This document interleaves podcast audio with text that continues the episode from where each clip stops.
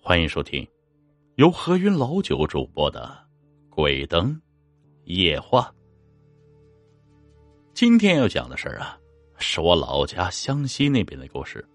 事发地点是山脉，也是我老家周边的。事情有很多件，分不同年代发生的事情很多。从小到大，听大人说的耳朵都起茧子了。第一个，头七那天，很多动物围在坟前。我小时候啊，是屯子里的孩子王，统领了周边几个村子的孩子王。哈哈，每天天一亮，就会有小伙伴来找我玩，而我会带他们今天去玩什么，无疑就是上山下溪打弹珠。正题啊。隔壁大猫的奶奶得癌症过世几天了，记得她是个很慈祥的奶奶，经常带野果子或者糖给我们吃。那天吃完早饭没多久，这大猫的母亲来我家习惯性的串门，因为是街坊邻居，离得很近，所以就经常来。他眼睛红红的说：“这昨晚盖在锅子里的饭被动过了，不知道是鼠还是老还是猫。”我们那里的人过世后第七天，家人呢会到经常做饭的锅子里面放上一碗饭，还要在上面煎个荷包蛋和摆双筷子，或者是插双筷子，然后啊用锅盖压住，还要在上面放这么一块石头。我当时在吃饭，我奶奶说：“那肯定是你妈来过了，不然石头这猫可动不开呀，别太难过。”就安慰着大猫的妈妈。这时候，大猫呢，我的头号小跟班来了。他毕竟当时还小，伤心过后就恢复了样子，吵着呀要我带他去前星期发现还是蛋的鸟窝给掏了。我想呢，蛋应该也该孵化出小鸟了，就稀里哗啦几口扒完了饭。那天有点阴沉，我带着堂弟雪霜这两姐妹。还有啊，大小猫和基友上山了，反正是一群人。大猫奶奶就葬在了我们上山的必经之路，那那个路叫小春儿。我们那里的山也是说高不高，说低不低。我当时跑在最前面，后面呢紧跟着猫两人，然后是其他伙伴。当我刚跑到大猫奶奶坟前的时候，我惊呆了，我看到一大群动物。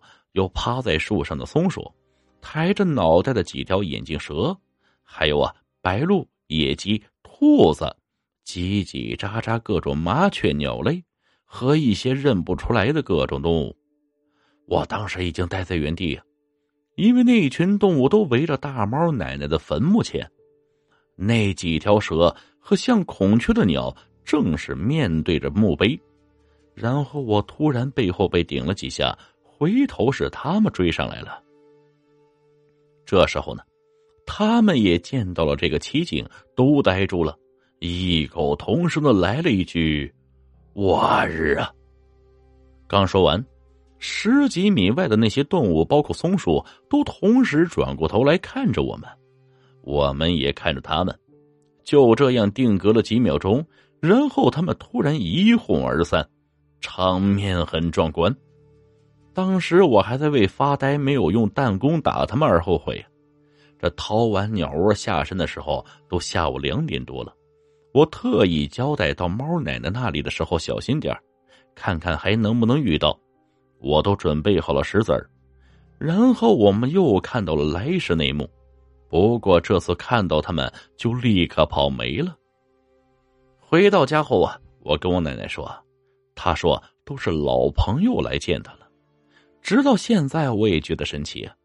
奇怪的就是那些动物为什么没打架？蛇和兔子、老鼠在一块玩你们有遇到过这种事儿吗？神猛冲的巨蟒，神猛冲啊，是我们那里的土话啊。为什么叫这名字？问爷爷他们也说不清，不好解释，就不细说了。第一次巨蟒传闻啊，是在抗美援朝时发生的。据说呢，当时有两姐妹爸爸，然后呢加入了志愿军，去了三十八线。家里呢就只有年事已高的爷爷奶奶，还各自带点残疾。两姐妹很懂事分担了家务。这父亲交代过他们俩要照顾好爷爷奶奶。那天是他爷爷的生日，天灰蒙蒙的，才下过几天的暴雨停了。懂事的两姐妹想要去山上找野菜和菌子，冲贴加菜，好为爷爷生日做顿好吃的。去哪里呢？当然是神蒙冲了。那里呢有天然的湖泊，这高大的松树林，许许多多的小野味儿，每每有人去那里都能满载而归。那个年代呀。神蒙冲可养活过很多人。那天天蒙蒙亮，姐妹俩交代过一句话就出门了。这到了神蒙冲的时候啊，已经有人在找菌子。这姐妹俩打算分头找，这样可以多一些。姐姐选择在山上找，妹妹选择了往神蒙冲的大湖泊旁边找，相约在小路口吃午餐。神蒙冲常常是云雾缭绕啊，看起来更像仙境，比不上张家界，但是也别有一番风情。慢慢时间到了中午，该去找妹妹吃带来的红薯了，可找了好久都没找到妹妹，于是姐姐就开始嚷嚷着妹妹的名字。遇到路过的人就问，还有好多好心的村民帮忙找。找到湖对岸的时候。看到一群向这边跑来的农民伯伯，有的草鞋都掉了，有的惊慌失措，吓得腿都软了，眼睛啊瞪白菜在地上被人拖着走。姐姐和帮忙的人立刻过去问怎么了。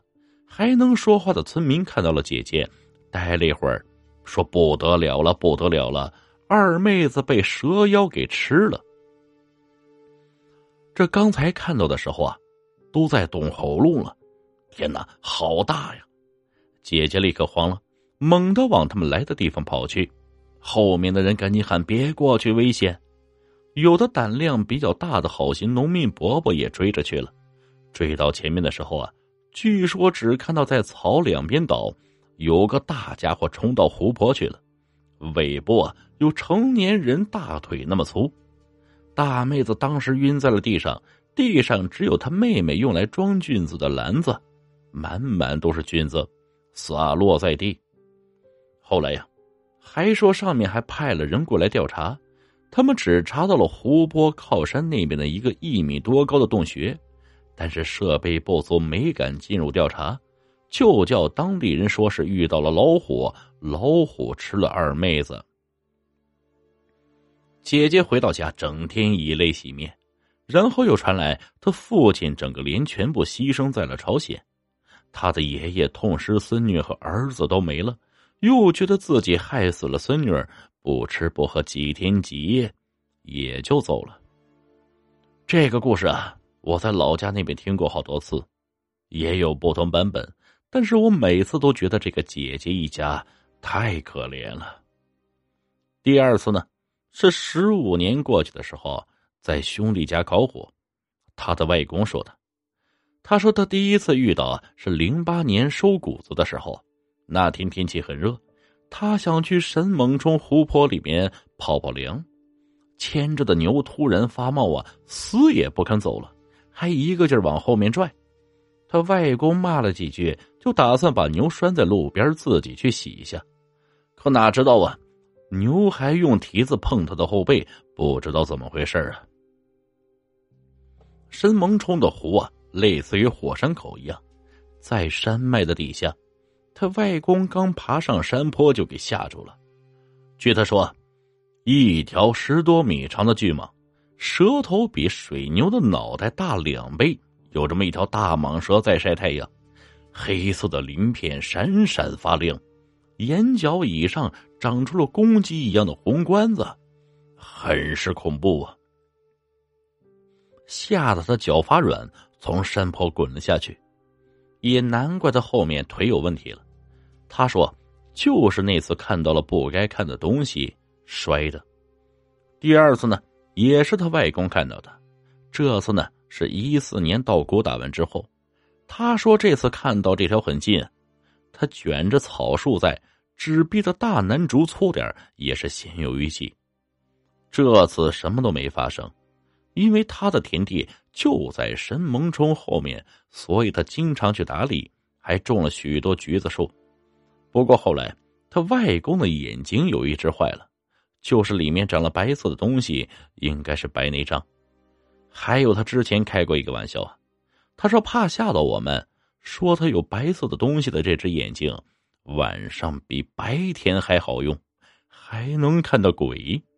不知道是真是假。后来听老家的人说，那蟒蛇打洞到地下湖游去海里去了，那座山也坍塌了。据说好多的千足虫。当时黄皮子，我姨婆一五年的时候啊，打死过一只黄鼠狼，然后家里面整窝的鸡鸭鹅都一夜被咬死完了。最恐怖的是，他们夜晚什么都没有听见。凌晨三点去厕所的时候还好好的，凌晨五点就全死了，墙上还全是血和爪印。我当时也看了，就是脖子、脑袋断了和咬烂的。那年我姨婆的儿子，我叫他叔叔，他离婚了。过年时候猪和牛被偷，是被两次偷走的。我叔当了二十多年的教练，差点出车祸死了。他说当时刹车失灵。求神拜佛，后面不知道是找哪位弄好的，这两年又恢复了平常。反正我记得我小时候也打过黄沙鼠啊，没打到他，他跑了一段距离，回头看着我，当时还不知道这东西邪乎啊，我又是几块石头招呼过去，后面被奶奶告诫过，一直后怕，觉得他当时回头看着我的眼神。跟人一样。本集故事播讲完毕，感谢各位听众的收听，我们呀下集再见。